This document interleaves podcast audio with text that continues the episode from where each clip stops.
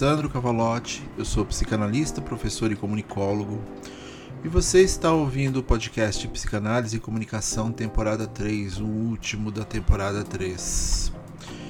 Caso você tenha interesse em psicanálise, comunicação, mídia, antropologia, internet, social e como isso tudo reverbera em nossa constituição psíquica, me siga nas redes sociais, faça parte da comunidade Mal-Estar Linguagem para que possamos desenvolver trocas com mais proximidade. Ali, aliás, já estamos indo para o terceiro fragmento com o tema O meme é o novo ato falho, que traz provocações diversas sobre essa linguagem tão singular que se apossou do nosso cotidiano e que pode ser vista também como um espaço de atravessamentos de conteúdos recalcados para interessados pela psicanálise, pela linguagem em si e por uma psicanálise na contemporaneidade, na modernidade, é um assunto extremamente relevante. Fazendo parte da comunidade com um valor simbólico, você me dá uma força na transmissão da psicanálise contemporânea, focando na ética, no acolhimento e no não julgamento, e principalmente me estimula a continuar construindo conteúdos que possam ser bastante diferenciais para os estudos e para a clínica. Sobre o tema proposto, eu fiquei pensando bastante sobre se deveria falar algo sobre as tais metas, porque é um assunto meio desgastado e cooptado pelo que eu chamo de coaches do mal, para falar de resultado, avaliações pseudo-emocionais e aquela estrutura discursiva que mais causa angústia do que acolhimento. Mas como é um dilema da atualidade, acredito que dê para traçar alguns paralelos, já que todos fazemos algumas metas, promessas, pulos de ondinha, esse tipo de coisa. Sim, todos de alguma maneira respiramos fundo nessa época e nos prometemos vai ser diferente. Mas a construção desses desafios nem sempre se dão pela via da racionalidade, vai tudo pela emoção, então a chance de uma enorme frustração é gigante. E é um dilema que atravessa o sujeito contemporâneo. Manter esse sujeito dentro dessa angústia, né? E que também é debatido em clínica. Eu tenho um manejo um pouco mais ativo e experiência no mercado corporativo, então para mim é uma dor real e que será acolhida no setting. Aliás, tentando um olhar mais para o sujeito contemporâneo e seu psiquismo, a partir de janeiro teremos um especial mensal aqui no podcast que se chamará Nem Freud Imaginaria, onde serão trazidos conteúdos um pouco mais organizados, vamos dizer assim, meio que fora dessa esfera do gravar o que sai. Para trazer dilemas modernos que não seria sequer imaginado na época de Freud. O primeiro tem como tema nudes e que dá muito plano para a manga de um debate sobre angústia e modernidade. Mês que vem sai o primeiro. Enfim, voltando ao ponto das tais metas. Praticamente todos nós pensamos em melhorias nessa virada do ano. Se não de forma consciente, de forma inconsciente. Retornando um pouco, precisamos falar novamente sobre essa época. É um momento de reavaliação e positividade dentro de um construto social. A mídia nos colocará essa ideia de renovação, todas as incidências religiosas, sociais, mensagens geradas pelo, pelo coletivo falarão de começar de novo, Reinício a partir de um novo ano está incutido no discurso das nossas relações com o outro. Lutar contra essa dinâmica pode ser muito complicado e bastante doloroso. E por que não dizer preocupante? Se você se sente assim, sem um referencial coletivo de melhorias, procure algum tipo de suporte de saúde mental o mais rápido possível. A todo esse conteúdo exagerado e impossível sobre esse reinício de ciclo, mas nossa mente trabalha em consonância com os grupos que nos cercam. De certa maneira, todos imaginamos que o próximo ano possa ser melhor, mesmo que neguemos veemente. A esperança é algo que nos move, nos coloca em movimento sem que percebamos. O problema, mais uma vez, são os excessos e faltas. E há muito excesso nos discursos de redes sociais, pseudo-empreendedores, influenciadores digitais e gente que no fundo só quer vender alguma coisa para você. Mas o que seria a construção saudável de uma meta? A primeira coisa que me vem à cabeça é que quanto mais nos conhecemos, mais isso se torna plausível. Mais uma vez, muita gente pensa que a análise é sobre sofrer, mas é também sobre o perceber-se em seus limites, inclusive na construção de tais limites. Haverá sofrimento? Sim. Mas os que se dedicam a estar em um setting analítico a partir de um incômodo e se deixam refletir sobre suas próprias palavras, sobre o assunto, acabam sendo levados para outros lugares, momentos, relações. Isso porque quando a angústia irrompe na forma de um descontrole é porque já havia um incômodo há muito tempo, um incômodo não tratado. E eu nem acho que estar em análise é um processo preventivo. Eu acredito mesmo que tem que partir de um desconforto de si, que para nós é a relação com a nossa falta constitutiva, que pode estar em níveis diferentes dependendo do sujeito. No mínimo, uma análise bem conduzida pode levar a uma relação melhor com si mesmo, uma reconstrução de sua autoestima e um dimensionamento melhor dos limites e escolhas. Só há ganhos envolvidos quando se entende uma análise como algo que não se coloca a partir de uma demanda específica, mas sim pela busca de uma liberdade de linguagem que nos leva a reimaginar nossas próprias experiências, agora com uma perspectiva bem diferente do que antes. Talvez a construção dos tais objetivos tenha um pouco disso, o de botar uma pressão que tenha mais a ver consigo e não com fórmulas prontas ou objetivos ditados pelo outro. Vamos fazer uma coisa com um ponto de partida que talvez nos ajude, possa nos ajudar nessa construção. Usar a modernidade é perguntar ao Google, então vamos lá. Google, como se constrói metas pessoais?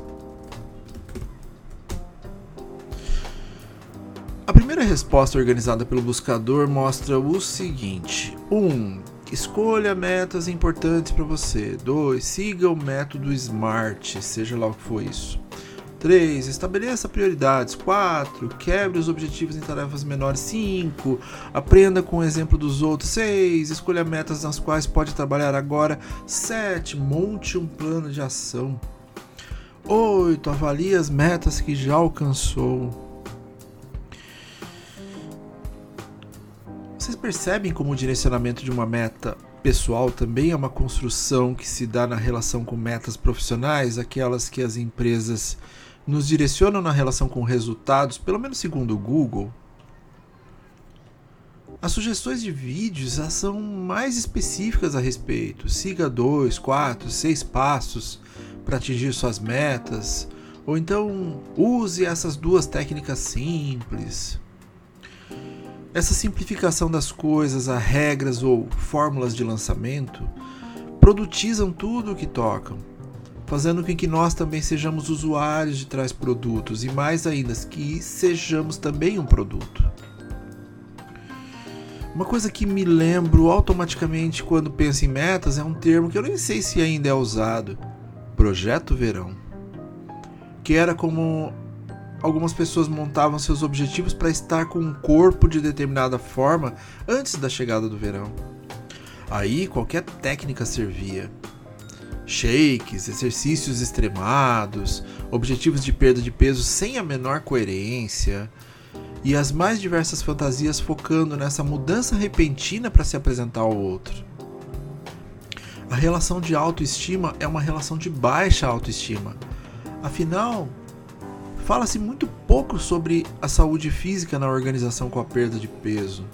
A estética é praticamente o motor de tais buscas sobre o corpo.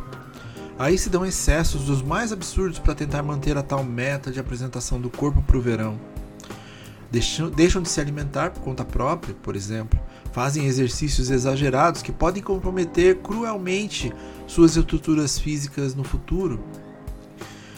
Tentam realizar uma transformação emocional é, nas relações com o prazer proporcionado pela comida. Sim, é um prazer gigantesco no ato de comer. Além do que talvez seja o mais danoso. Fazem tudo isso com uma baixa resistência à frustração. Então, sem uma condição ideal psíquica e emocional, a gente só se atém ao biológico, ao que nos dá uma visão corpórea das coisas, física. E hoje há um discurso do faça você mesmo, muito impregnado em tudo que fazemos. Parece que nossa existência e prazer só depende de nós mesmos, nos mantendo ferozmente no narcisismo primário simbólico, onde eu só me basto. Mas a verdade é que somos seres coletivos e muitas vezes existimos pela visão do outro. Entre uma coisa e outra, sabermos um pouco mais sobre nós mesmos acalanta o sofrer de não ser uma coisa nem outra, de lidar com a falta de forma mais favorável. Some-se a essa dinâmica estacionada no eu ideal também a nova percepção de tempo, que ainda corre como sempre correu, mas que tem uma conotação diferente na atualidade. Parece que tudo pode ser realizado excessivamente rápido, porque não podemos perder tempo, como sempre falamos por aqui.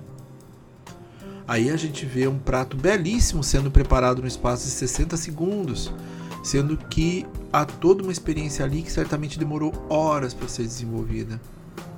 Tudo pela busca do like. E nós transformamos esse like em afeto. Um afeto subjetivo, um afeto que dá uma determinada relação com o gozo naquele momento.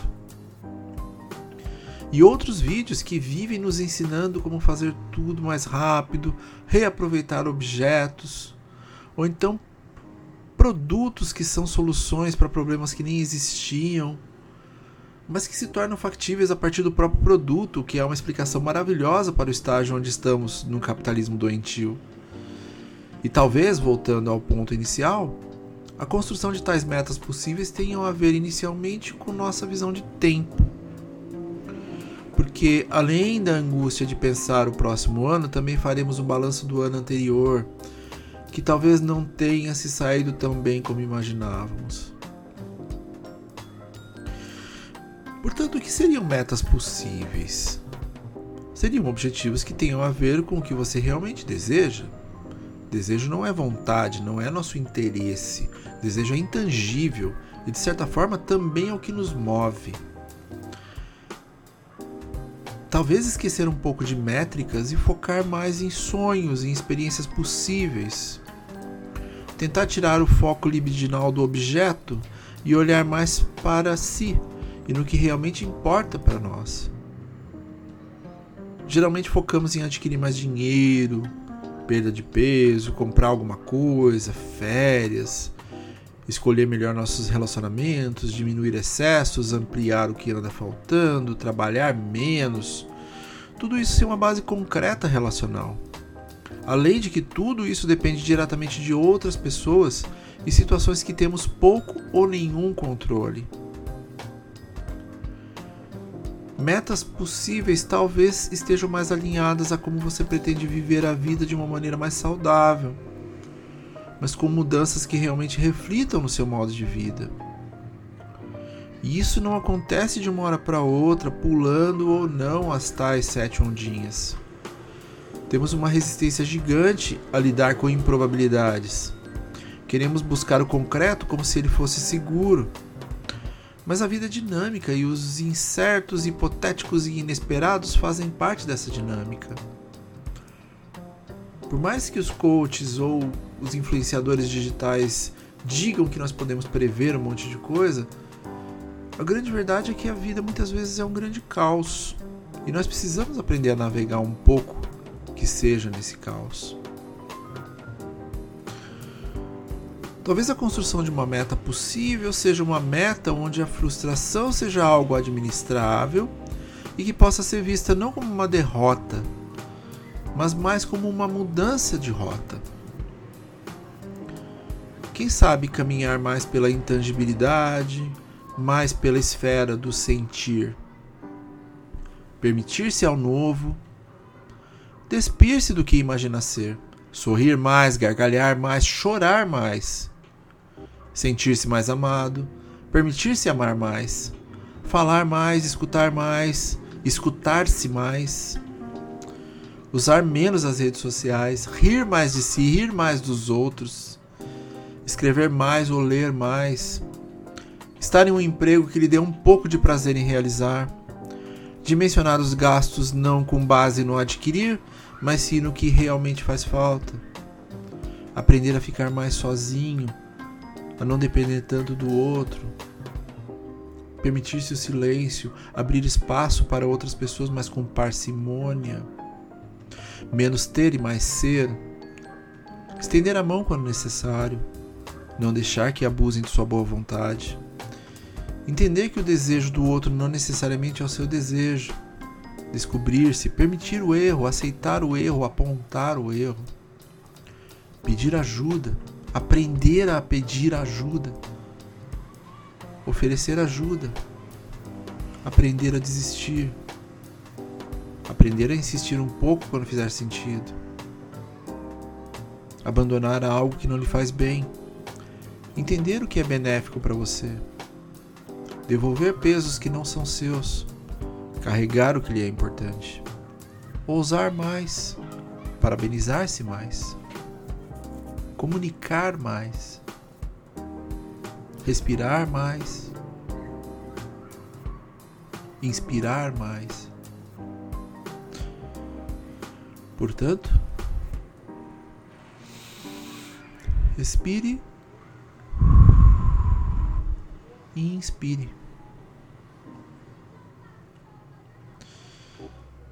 Um abraço e fiquem bem. Nos vemos na jornada e até o próximo episódio.